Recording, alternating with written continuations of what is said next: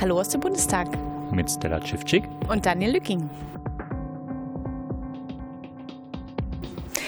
Und heute nicht so richtig aus dem Bundestag, weil wir uns ins Jakob-Kaiser-Haus verzogen haben, weil es ähm, Soundcheck für Konzertvorbereitungen gibt mit von oben sichtbaren, weit, auseinander, äh, weit auseinandergesetzten Sitzreihen, damit es da keine Virenübersprungshandlungen gibt. Ähm, akustisch sehr, sehr schön, aber ähm, für den Schnitt nicht so günstig und ähm, ja, deswegen haben wir uns jetzt hier ein bisschen ins Off gesetzt. Dann nehme ich jetzt auch gleich den Mansplaining-Anteil des Abends in den Podcast. Äh, wir sind natürlich im Bundestag, allerdings im äh, Jakob-Kaiser-Haus, was einfach nur auf der anderen Seite der Spree liegt. Man ähm, kann da so irgendwie unten drunter durchlaufen. Nein, Quatsch, läuft man ja gar nicht. Das ist ja auch einfach nur äh, unter dem Beton da durch. Also so lasse ich mir Mansplaining gefallen. Aber nee, ist es so? Weiß ich gar nicht. nee, also der Bundestag ist äh, in sich äh, super miteinander verbunden. Es gibt da so zwei Tunnel. Einer geht äh, in die äh, Garage, beziehungsweise in, auch hier ins Jakob-Kaiser-Haus. Und der andere geht dann zwischen Paul-Löbe-Haus und Jakob-Kaiser-Haus hin und her. Und äh, dann gibt es sogar noch einen dritten zwischen den beiden Jakob-Kaiser-Häusern, weil ja dazwischen die ähm, die Wilhelmstraße durchläuft? Nee, die, an, die andere, ne? Den Elisabeth Äh, äh, Elisabeth Lüdersbau, das ist der mit der äh, Garage, wo man da unten durch muss. Also ich habe das einmal gemacht, das ist gruselig, ähm, weil man da zwischendurch echt so denkt, wow, wo bin ich denn hier gelandet? Ähm, nein, und die beiden ähm, Häuser des Jakob-Kaiser-Hauses, die rechts und links der Dorotheenstraße, so heißt sie korrekt, liegen, ähm, die sind auch mit einem kleinen Tunnel verbunden. Und äh, wer seine Büros in äh, Häusern hat, wie zum Beispiel unter den Linden 50, äh, wo Martina Renner ihr Büro zum Beispiel hat, die Damen und Herren schaffen es nicht trockenen Fußes äh, hin und her. Die müssen wirklich oberirdisch noch äh, durch den Berliner Straßenverkehr laufen. Da ist bisher noch keine Verbindung irgendwie äh, existent. Und es muss, glaube ich, auch noch einen Tunnel geben zwischen Kanzleramt und Reichstag, aber das ist, glaube ich, so secure, dass man da irgendwie nicht rankommt. Ähm, nagelt mich nicht drauf fest. Ähm, da bin ich mir an dieser Stelle auch echt nicht sicher. Soweit zum Mansplaining-Part dieses Podcasts. Und äh, ja, die Besonderheit ist, äh, wir haben es jetzt gleich 19 Uhr. Draußen war es äh, fast noch hell, als äh, der Ausschuss endete heute. Es gab ein Zeugenprogramm mit insgesamt vier Zeugen geplantermaßen. Einer davon nicht für uns bestimmt und nur für die nicht öffentliche Sitzung. Ein weiterer Zeuge war heute auch nicht äh, anreisefähig, weil er ja aus Italien hätte anreisen müssen, aus dem schönen Rom. Und da machte dann das Coronavirus einen Strich durch die Rechnung. Ja, und dann bleiben uns heute nur zwei Zeugen, mit denen wir uns befassen. Und das war ein bisschen dürftig, oder? Ja, die waren ein bisschen dünn. Also ich nehme an, dass Zeuge EC, der auch mit Fußfesseln gehört worden ist, ein sehr interessanter Zeuge war, aber der ist uns ja nun verwehrt geblieben.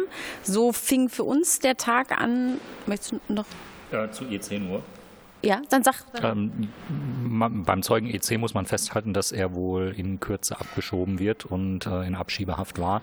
Ähm, wer sich erinnert, wir hatten schon mal vor einiger Zeit äh, einen Podcast, äh, wo wir dann auch äh, quasi so am Rande Zeugen wurden, wie einer dieser Zeugen unter Sicherheitsbedingungen ähm, in den Raum geführt worden ist. Äh, das sieht schon sehr strange aus. Also so mit Fußfesseln und äh, vier Leute drumrum und Handfesseln und das ist irgendwie alles nicht so ganz für die Öffentlichkeit bestimmt, muss man aber auch mal so erwähnen, was da auch zeitweise hier im Bundestag ebenso stattfindet. Und äh, man sieht das natürlich auch, wenn man ganz normal durch die Räumlichkeiten hier geht. Ja, und das ist leider auch alles, was wir irgendwie aus diesem Bereich äh, in Erfahrung bringen können und was gesagt werden kann. Ähm, es muss, soweit bekannt, ein Zeuge aus dem Umfeld des späteren Attentäters gewesen sein. Und ja, mehr kann man zu diesem Zeugen leider nicht äh, sagen. Und äh, da ver verweigern sich auch die Obleute und geben keine, in, äh, keine Hintergrundinformationen. Ist ein bisschen schade, müssen wir also auf die Protokolle warten. Genau. Dann begann für uns der Sitzungstag mit dem Kriminalhauptkommissar Jörg Engel von der Berliner Polizei. und er ist zuständiger Schichtleiter im Kriminaldauerdienst und ist auch seit zehn Jahren im Schichtdienst tätig. Und ähm, er beschrieb den Tatabend des Anschlages und die Schicht des Zeugen begann am Tatabend um 18 Uhr und endete am Folgetag um 6 Uhr früh. Und sagte, dass äh, um 20.02 Uhr ein Auf Anruf kam an seine Abteilung und um 20.20 Uhr waren sie dann am, äh, am Anschlagort. Und er sagte, dass er rein vom Gefühl her nach Nizza ähm, sofort gedacht hat, also für sich, er sagte, er kann nicht sagen, woran er das festmacht. Das ist nicht, dass er das hat munkeln hört, aber dass, dass es ein äh, Unfall ist, hat er nicht im Gefühl gehabt. Und er sagte, also er hatte, als sie zum Tatort gefahren sind, das ähm, im, im Gefühl, dass es sich um Anschlag handelt. Ja, was er nicht ganz erklären konnte, ist, wenn er schon so quasi dieses Gefühl hat, dass es ein Anschlag sein könnte und dann auch Referenz zu Nizza ähm, herstellt und ähm, an Nizza denkt, ähm, dann hätte ihm auffallen können, dass äh, sowohl in Nizza als auch in äh, anderen äh, Bereichen, also in anderen ähm, Anschlagsszenarien, ähm, ja auch eben in den Fahrzeugen Hinweise auf die Attentäter gefunden worden sind, die ganz bewusst hinterlassen worden sind. Ähm, und da hat er aber auch nicht reagiert an diesem Abend. Ähm, nach eigener Aussage stand er händeringend äh, irgendwann am Breitscheidplatz und wartete darauf, dass er mit mit den äh, Ermittlern vom LKA Kontakt aufnehmen konnte, die den Tatort dann entsprechend äh, untersuchen wollten. Ja, und äh, irgendwie war mir so nach dieser Aussage, äh, kam mir so der Eindruck, die einzige Amtshandlung, die er davon vorgenommen hatte, und das hat er auch mehr oder weniger äh, immer wieder verwendet, dieses Wort, und da könnte ich mich immer noch bekeksen. Ähm, er sagte, der Tatort war Stella. Abgeflattert? Abgeflattert. Also sprich, es ist einfach ein Flatterband drum herum gezogen worden. Und ähm, also da ist, das ist, glaube ich, eines der lustigeren Beispiele für Polizeisprech, was man hier so aus dem Ausschuss äh, mitnehmen kann. Für mich war ganz interessant zu hören, dass ähm, er eigentlich bis zum Folgetag gar nicht so richtig einordnen konnte, wer der Tote im Fahrerhaus eigentlich war. Also, weil es gab eben keine, soweit erstmal keine Spuren, die, die hatten sich auch den inneren, äh, den, den, äh, das, den, das Fahrerhäuschen auch nicht angeschaut, nur von außen ähm, und wussten nicht, ist es der Fahrer, ist es der Beifahrer. Ich glaube, er hat immer vom Beifahrer gesprochen und er sagte, dass er erst bis zum nächsten Tag, als sie die Fotos vom Tatort ausgewertet haben, erst gesehen hat, dass dieser Mann einen Kopfschuss erlitten hat. Und das natürlich so ein völlig neues Licht natürlich auf die, die, die, gesamte Situation wirft, aber äh, dass jemand, der in so einer Position vor Ort ist, so, ach so, diese Schutzverletzung am Kopf, die haben wir gar nicht gesehen. Also das ist, äh, fällt mir immer wahnsinnig, also haben wir jetzt schon häufiger gehört, haben wir, glaube ich, zum zweiten oder dritten Mal jetzt schon gehört, ähm, dass es wirklich ja, so eine kleine Einschusswunde war, dass es wirklich nicht nur auf den ersten Blick nicht zu sehen war, sondern wohl auch auf den zweiten und auf den dritten Blick nicht. Ähm Wobei wir uns ja auch ähm, so ein bisschen unterhalten haben und dabei kam ja auch raus, ich glaube, wir haben es im letzten Podcast auch erwähnt, äh, dass diese Schusswunde von einer kleinkalibrigen Waffe mit einem 22 mm Profil wohl äh, Projektil wohl ähm, passiert ist und äh, dass das Projektil dann auch eben äh, in den Kopf eingedrungen ist und ähm, nicht wieder ausgetreten ist. Was der Zeuge auch nicht wusste, ist, dass außen am LKW das Handy des Attentäters gefunden worden ist, wohl in einer, nicht wie es zwischendurch geheißen hat, in dem Kühlergrill, sondern in einer, in der aufgeplatzten Stoßstange ist das wahrscheinlich, also da kann man natürlich auch nur vermuten, aber das ist vielleicht irgendwie beim ähm, Bergen des Lkw-Fahrers mit rausgerutscht und dann hat es jemand gefunden und das diesem Ort zugeordnet und da irgendwo da reingesteckt. Sonst, also ja, ähm, und von dem Auffinden dieses Handys am LKW wusste der Zeuge ebenfalls nichts. Und er ist eigentlich in einer Position, wo er das an diesem Abend durchaus hätte mitbekommen müssen. Und es waren auch mehrere Dinge, ähm, über die man mit ihm dann ein bisschen eindringlich geredet hat. Ähm, zum einen gab es da wohl einen Zeugen, der Angaben hatte und äh, die waren ihm irgendwie nicht bewusst. Ähm, gut, kann alles irgendwie in der Hektik vorbeigehen. Ähm, und zum anderen, ähm, was auffällig ist, ist, dass Zeuge Engel und seine Kollegen bereits relativ früh am äh, Anschlagsabend äh, wussten, dass der festgenommene und als mutmaßlicher Täter geführte äh, pakistanische Staatsbürger ähm, eigentlich nicht der Täter sein konnte. Man machte das fest an äh, der Situation, wie man ihn angetroffen hat. Also man hat gesehen, äh, die Kleidung ist äh, relativ sauber und intakt und da ist äh, nichts von Splittern oder Blut oder sonst irgendwas zu sehen. Also er sah einfach nicht danach aus, als sei er gerade, und so hat es der Zeuge auch formuliert, äh, mit einem LKW äh, in einen Weihnachtsmarkt gefahren. Und ähm, da ja, war der Zeuge dann aber in einem Bereich dann auch angekommen, wo er sich die Frage gefallen lassen musste, wenn Sie doch schon um 21.45 Uhr davon ausgegangen sind, dass Sie da nicht den möglichen Attentäter festgenommen haben, warum haben Sie denn nicht reagiert? Warum ähm, ging bei Ihnen im Kopf nicht das Licht an, dass Sie offensichtlich einen Täter auf der Flucht haben?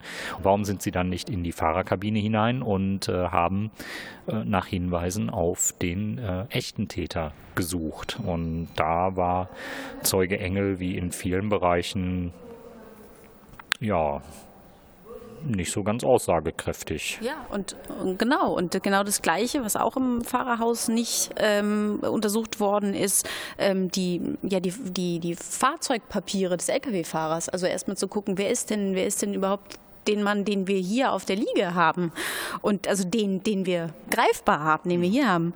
Und der sagte, dieses Einzige, weil sie wirklich nicht in die Kabine zugegriffen haben. Das Einzige, was sie getan haben, ist ähm, hinterm Flatterband ähm, Rücksprache mit der polnischen äh, Spedition zu halten.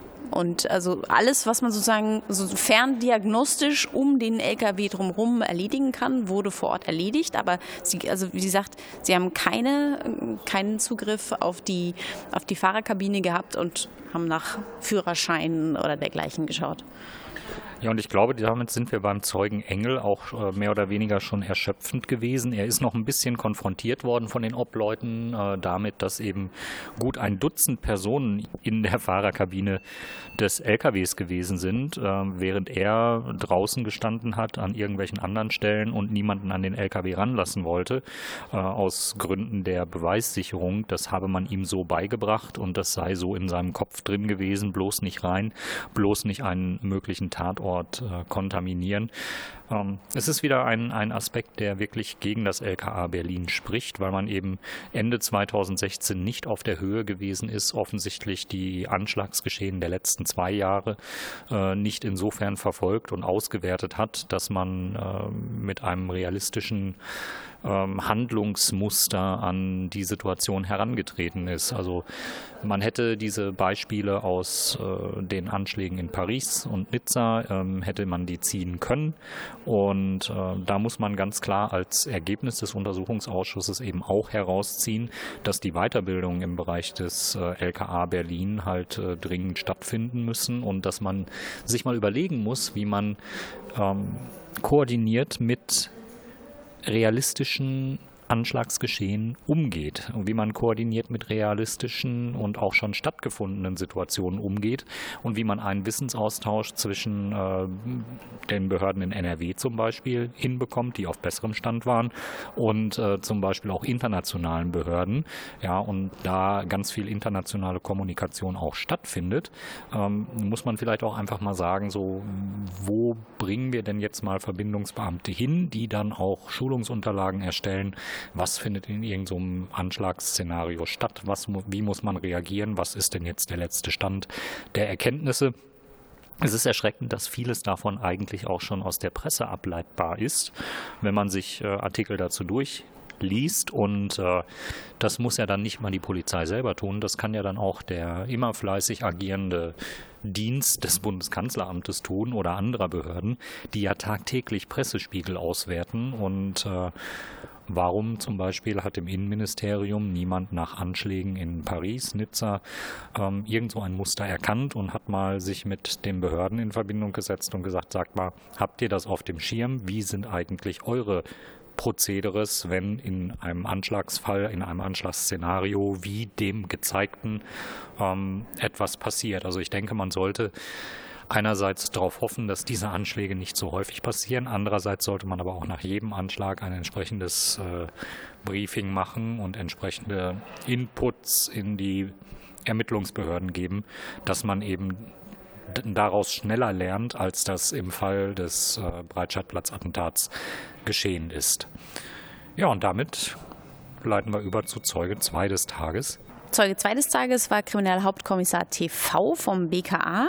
Der ist seit 92 fürs BKA tätig und war auch in der BAO City ähm, zugange und hat dort äh, mit den Videodaten aus der Boston Cloud, also der sogenannten Boston Cloud, gearbeitet.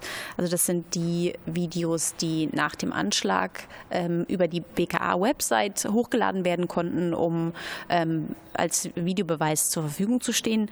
Und aus, er ist in der Auswertungsabteilung tätig und ist dort für also im, im Hinweisportal und er äh, ist sozusagen die er schreibt äh, die, die, ähm, er ist für die Endkontrolle zuständig und schreibt, also veraktet die ähm, Auswertungen, die sie aus den Videos ziehen konnten.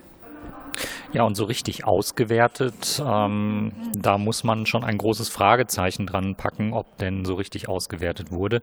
Ähm, da müssen wir auch wieder die Arbeit der Grünen ganz deutlich hervorheben, die sich ähm, sehr viel Gedanken darum gemacht haben, was man daraus lesen konnte und ob das Ganze überhaupt systematisch ähm, aufgearbeitet worden ist. Und ich glaube, da macht sich auch die Präsenz von Herrn Igel als äh, ähm, Ex-Bundestagspolizisten beziehungsweise eben trainierten Polizisten und von Frau Mihalic deutlich bemerkbar, die ja auch die Polizeiperspektive ähm, mitbringen. Und Konstantin von Notz fragte dann sehr detailliert, äh, wie man denn mit den Videos umgegangen ist und ob man die denn nur quasi quantitativ ausgewertet hat oder ob es da auch eine qualitative Auswertung gab, sprich, dass man die sich alle angeschaut hat, dass man die Videos äh, mal grafisch auf eine, einen Zeitstrahl gezogen hat und gesagt hat, okay, hier haben wir ein Video, das zeigt so und so viele Personen und äh, jetzt haben wir ein Video aus einer anderen Perspektive, was aber offensichtlich dieselbe äh, Szene zeigt. Also ich denke, man muss in diesem Bereich auch sehr stark visualisieren, weil man über ähm, aneinandergereihte Dateien einfach keinen Überblick über die Inhalte bekommen kann und was die Videos alle zeig, äh, zeigen. Und ähm, diese Vorwürfe, die dann von, von Konstantin von Notz erhoben wurden, was die Aufbereitung angeht, die spiegeln ja auch wieder, was dem Ausschuss an Videomaterial vorgelegt worden ist. Wir hatten es in anderen Folgen auch schon erwähnt. Mehr oder weniger sind äh, terabyteweise Daten auf den Tisch gekippt worden und äh, wie heute auch am Rande gesagt wurde von Konstantin von Notz, man hat noch nicht einmal Profi-Equipment, um diese Videos auswerten zu können. Man hat Rechner, die gerade in der Lage sind, diese Dinge zu starten und dann war es das aber auch. Und wenn man eben nicht richtig reinzoomen kann, ähm, wenn man nur begrenzt ähm, die Geschwindigkeit regulieren kann, um sich einzel, äh, aus, einzelne Bildausschnitte anzusehen, dann wird es natürlich schwierig, da irgendwas auszuwerten. Ja, der Zeuge sagte, dass sie ohne Gesichtserkennungssoftware arbeiten, dass sie reinzoomen können, ja, aber eben, das sagte auch Konstantin von Nutz, hier ähm, S-Bahnhof Südkreuz, ne, da läuft das und das, das ist äh, unbescholtene Bürger werden dort gescannt und ähm, mit, mit eben durch Gesichtserkennungssoftware äh, getrackt. Und in so einem Fall, äh, in, in so einer Behörde ist es dann nicht möglich. Ein Vorwurf, den Martina Renner dem BKA auch in diesem Kontext machte, war, ähm, weil relativ schnell gesagt wurde, dieses und dieses Video, das ist, ähm, das wurde so vermerkt, ist nicht weiter äh, interessant, darauf sieht man nichts.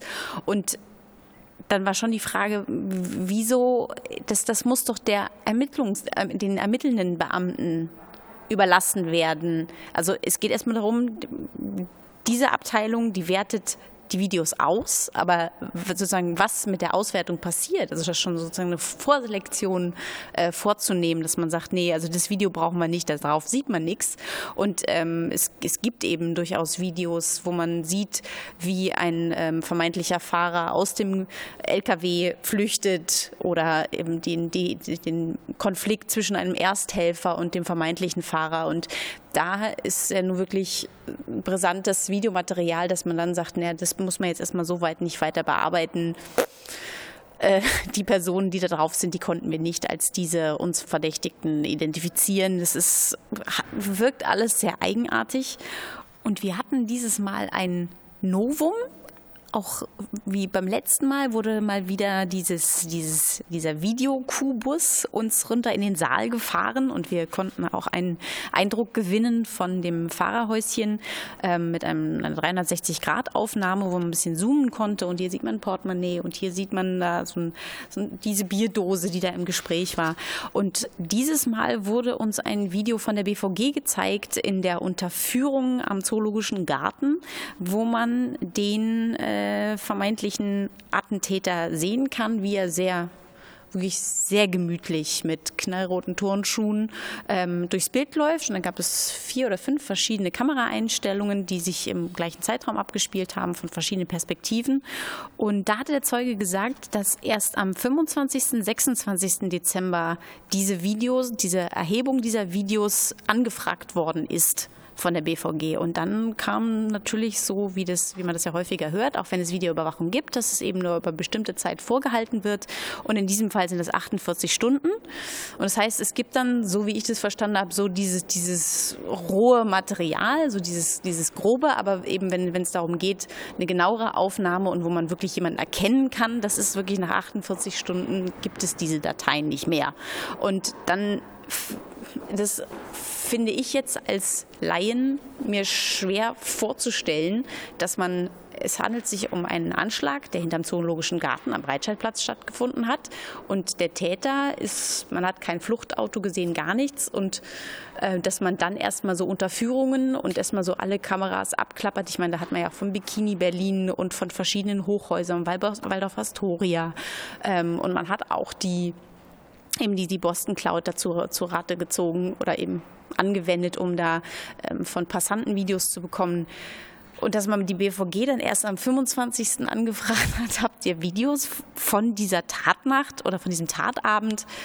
Ähm, begreife ich nicht. Es ist wirklich schwer zu begreifen, dass das so gelaufen sein soll. Ähm, wenn das sich so abgespielt hat, dann deutet das natürlich auf eine gravierende digitale Inkompetenz äh, im Bereich der Tatortermittler hin. Und ähm, das ist etwas, was äh, nicht erst am, am, ja, was eigentlich schon am Folgetag hätte auffallen müssen, dass man eben Überwachungskameras äh, zu Rate ziehen muss aus dem Umfeld. Und äh, gerade weil ja auch das Innenministerium mehr oder weniger das Ziel verfolgt, ähm, quasi so viele Kameras wie möglich aufzustellen und keine Gelegenheit auslässt, ähm, darauf hinzuweisen, wie wichtig doch dieses Aufstellen von Kameras sei, ist es hochgradig unglaubwürdig, dass man in einem Fall, wo wirklich etwas passiert, äh, dann erstmal fünf Tage verstreichen lässt, bis die BVG möglicherweise auch gar keine Videos mehr hat, weil sie sie ordnungsgemäß und datenschutzkonform gelöscht hat. Also das ist äh, hochgradig äh, schwer zu erklären im Nachhinein. Ähm, man muss keine Absicht vermuten, wo sich einfach Inkompetenz äh, als Erklärung anbietet.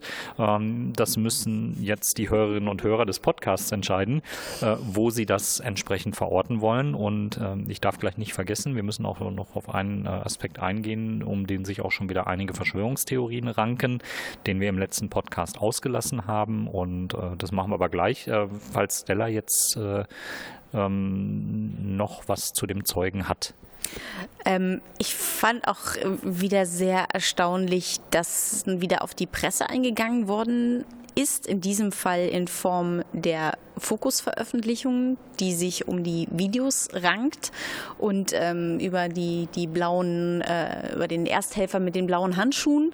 Und ähm, wo ja in dem Artikel behauptet wird, der Redaktion lägen diese Videos vor, wo viele Abgeordnete sagten, das ist sehr interessant, uns liegen nicht vor und dann die Gespräche darum waren, was sind denn das für Videos?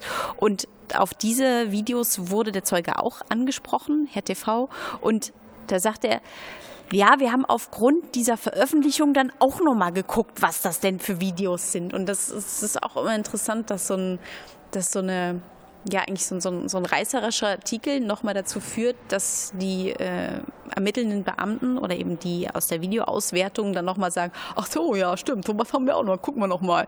Also so von wegen, ähm, ja, eine gute Idee, da kann man doch also mal ab und zu mal ein paar Inspirationen mal streuen, dass dann nochmal geguckt wird vielleicht, was haben wir denn da eigentlich? Einen weiteren ganz interessanten Punkt brachten noch Irene Mihalic und äh, Konstantin von Notz ins Spiel. Und zwar auf diesen Videos, die wir jetzt heute sogar auch gesehen haben, ähm, ist wie gesagt der vermeintliche Attentäter zu sehen, wie er mit sehr leuchtend roten Turnschuhen da gemütlich durchs Bild stiefelt. Und eine halbe Stunde später gibt es Aufnahmen, die in der Prinzenallee gemacht worden ist, wo er mit anderer Kleidung zu sehen ist und der Zeuge wurde damit konfrontiert, dass es auf dem Handy von Bilal Benamar Fotos gibt, wo die Schuhe zu sehen sind, die der Attentäter gewechselt nach dem Anschlag trug. Und das sind auch die Schuhe, die er trug, als er in Italien von der Polizei getötet worden ist. Und da äh, schloss sich dann auch die Frage an, gibt es irgendwie eine dritte Stelle? Und das ist leider auch eine Frage, die leider, obwohl der Zeuge damit konfrontiert wurde, bleibt. Gibt es eine Stelle, die nach der Handyauswertung und nach der davon losgelösten Videoauswertung die Verbindung zieht, die Verknüpfung setzt? Weil wenn in einem Video jemand zu sehen ist, der hat zuerst leuchtend rot, wirklich leuchtend rote Schuhe an und dann gibt es Videos, wo er eine halbe Stunde später knatschgelbe Schuhe anhat. Und es gibt Fotos von einem Bekannten, mit dem er am Abend vorher essen war, ähm, bei, ihm, bei dem er häufig gewohnt hat, mit dem er kurz vorm Anschlag noch telefoniert hat. Und der hat. Und Fo Ben Amar. Und, genau, und Ben Amar. Also den meine ich ja, genau. Mhm. Ähm, auf dessen Handy wurden Fotos gefunden, wo er genau diese gelben Schuhe abbildet. Und dass man dann nicht sagt, also vielleicht haben die sich dann nochmal gesehen und dann hat er diese roten Schuhe gegen die gelben Schuhe getauscht. Und eben diese Frage, gibt es eine übergeordnete Stelle, die in der Lage ist, Auswertung nicht, dass jeder so sein Süppchen kocht und irgendwie merkt keiner, dass letztlich jeder dasselbe kocht, dass man sich irgendwie, ähm, irgendwie kurz schließen muss letztlich, dass man aus Ermittlungsergebnissen auch Schlussfolgerungen ziehen kann, dass man auch sagt, okay, gut, ihr habt das, wir haben das, okay, da besteht ganz offensichtlich eine Verbindung. Ja, und damit sind wir mit dem Zeugen schon durch und wir müssen jetzt einen kleinen Anteil zum Thema Verschwörungstheorien in den Podcast einbauen. Und zwar ähm, liegt es ja fern, irgendwelche Verschwörungstheorien zu verbreiten, aber wir müssen mal ein bisschen nachdenken, was uns die letzten beiden Sitzungen zum Thema Tatortarbeit so gesagt haben. Ähm, wer im Internet unter dem äh, Hashtag UA1BT verfolgt, wie die Diskussionen sich entwickeln und auch ganz besonders im ähm, unter dem Hashtag Breitscheidplatz, der wird relativ schnell auch auf Menschen stoßen, die sagen, der Attentäter oder der jetzt vermutete Attentäter ähm, kann es nicht gewesen sein. Und da liefert leider auch ein Beitrag aus der äh, zur letzten Sitzung ähm, vom Blog Telepolis, also ein, eine wesentliche Grundlage. Ähm, wir haben uns im Podcast in der letzten Sitzung dazu entschieden, das Thema nicht aufzumachen, um eben nicht Verschwörungstheorien zu nähern. Jetzt taucht es aber erwartungsgemäß auch in diesem Beitrag auf. Ähm, und insofern bringen wir das jetzt rein. Ich hatte da auch schon zu getwittert und habe deutlich gemacht, ähm, worum es da geht. So Meter, Meter, Meter. Jetzt äh, kommen wir zu dem Punkt, um den es geht. Der Forensiker, den wir in der letzten Sitzung gehört haben, hat zu Protokoll gegeben, dass es im LKW, im Fahrgastraum, also in, dieser, in diesem Fahrerhaus, keine Spuren vom vermuteten Attentäter gegeben hat. Es hat lediglich draußen an der Lkw-Tür Fingerabdrücke gegeben, aber in den äh, im LKW selbst ähm, hätte man keine Spuren gefunden. Und das ist hochgradig unwahrscheinlich, denn ähm, nach allem, was man jetzt zeitlich rekonstruieren konnte, ähm, war der Attentäter längere Zeit in diesem LKW drin, äh, hat den gefahren, hat einen Unfall damit gehabt, sprich ist in diesen äh, Weihnachtsmarkt gefahren. Ähm, wenn man die kaputte Scheibe sieht, kann, kann man schwer unverletzt sein, weil auch kein Airbag auf ist, so wie ich das irgendwie gesehen habe. Also auf jeden Fall, ähm, dass man so eine komplett kaputte Frontscheibe, da steckt ein Weihnachtsbaum drin, dass man da einfach so munter flockig rausspringt. Hut ab. Ja, und nachdem der Forensiker zu Protokoll gegeben hat, dass ähm, keine DNA-Spuren, keine Spuren zu dem vermuteten Attentäter in dem Fahrzeug gefunden worden sind, ähm, ja, ziehen jetzt Menschen daraus den Schluss, er kann es überhaupt nicht gewesen sein. Und hier wird irgendjemand äh, eine Schuld in die Schuhe geschoben. Und wir haben das leider auch äh, vorhin noch ganz kurz erlebt. Da kam äh, die Diskussion auf und da bin ich dann relativ schnell dazwischen gegangen und habe gesagt, Moment, das ist hier ein kleiner Denkfehler. Ja, denn es lässt außer Acht, dass ähm, es natürlich auch noch einen anderen Erklärungsansatz gibt, nämlich bewusstes Lügen dass der Forensiker eben gesagt hat, ja, ähm, wir haben keine Spuren gefunden.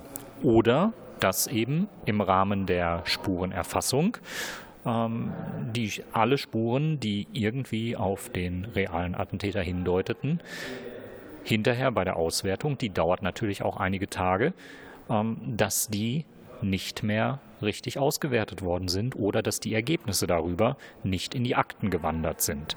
Also der Forensiker geht eben rein in den LKW und sichert alles an Spuren und nimmt alles Mögliche auf. Ähm, das ist dann ein Ansammelsurium, was man erstmal nicht zuordnen kann und was dann in die Auswertung geht, was dann über Tage ausgewertet wird.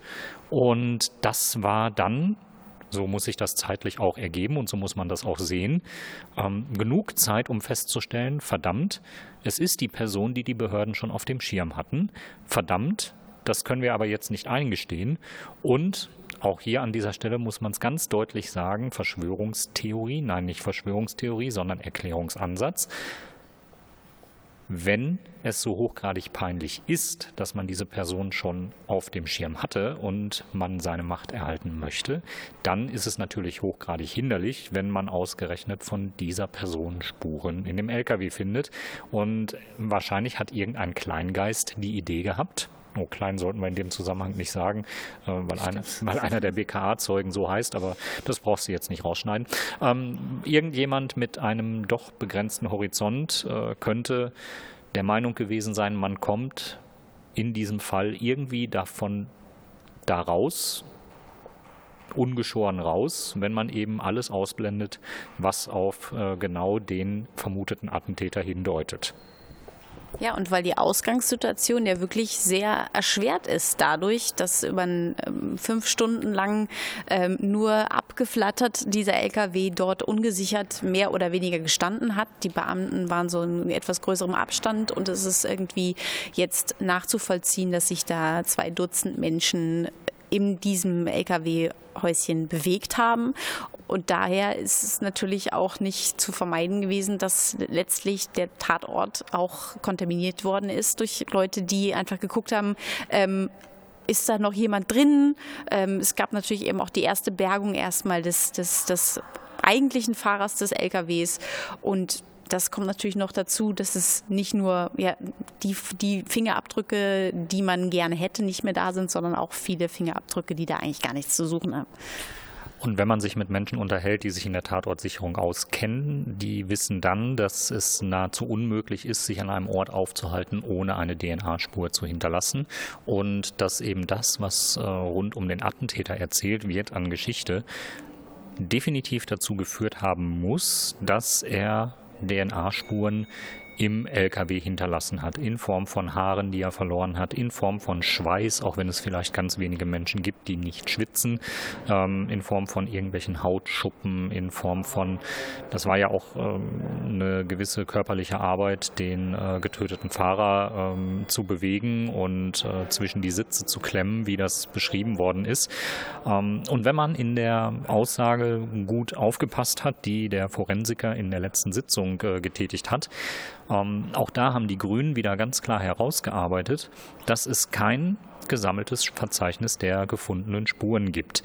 Es wirkt so, als habe man die gesamte Auswertung der Spuren nicht bis zum Schluss durchgeführt oder eben die Dokumentation dann vernachlässigt. Zwischendurch hatte auch der Forensiker zu Protokoll gegeben, dass seine Auswerteergebnisse schon mal übermittelt worden sind und dann verloren gegangen sind und dass er die Rohdaten nochmal brennen musste. Ähm, also irgendwie scheint dieser gesamte Prozess der Spurensuche nachlässig geführt worden zu sein, beziehungsweise nicht ausermittelt, nicht zu Ende ermittelt worden sein, was sich sehr gut und fast schon viel zu gut äh, in die Erzählung fügt, dass es seitens der Bundesregierung kein Interesse gab, einen möglichen Täter, einen möglichen Mittäter zu finden, ja, weil man den Täter schon erschossen hatte und äh, der mögliche Mittäter identifiziert war.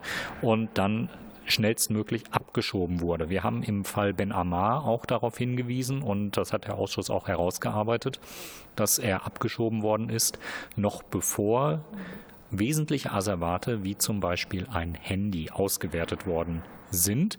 Und wir haben heute im Video, was gezeigt worden ist vom Attentäter nach der Tat, auch Hinweise auf ein drittes Handy gefunden, ähm, was bisher auch nicht auffindbar ist. Ähm, es war nicht ganz klar, was er da aus der Tasche gezogen hat in diesem Überwachungsvideo, aber man konnte auf dem Video relativ sicher ausschließen, dass es nicht die Tatwaffe war.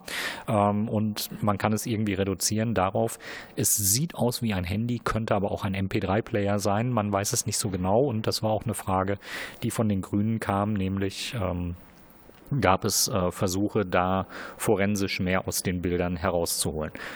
Ähm, lange Rede, nochmal zusammengefasst.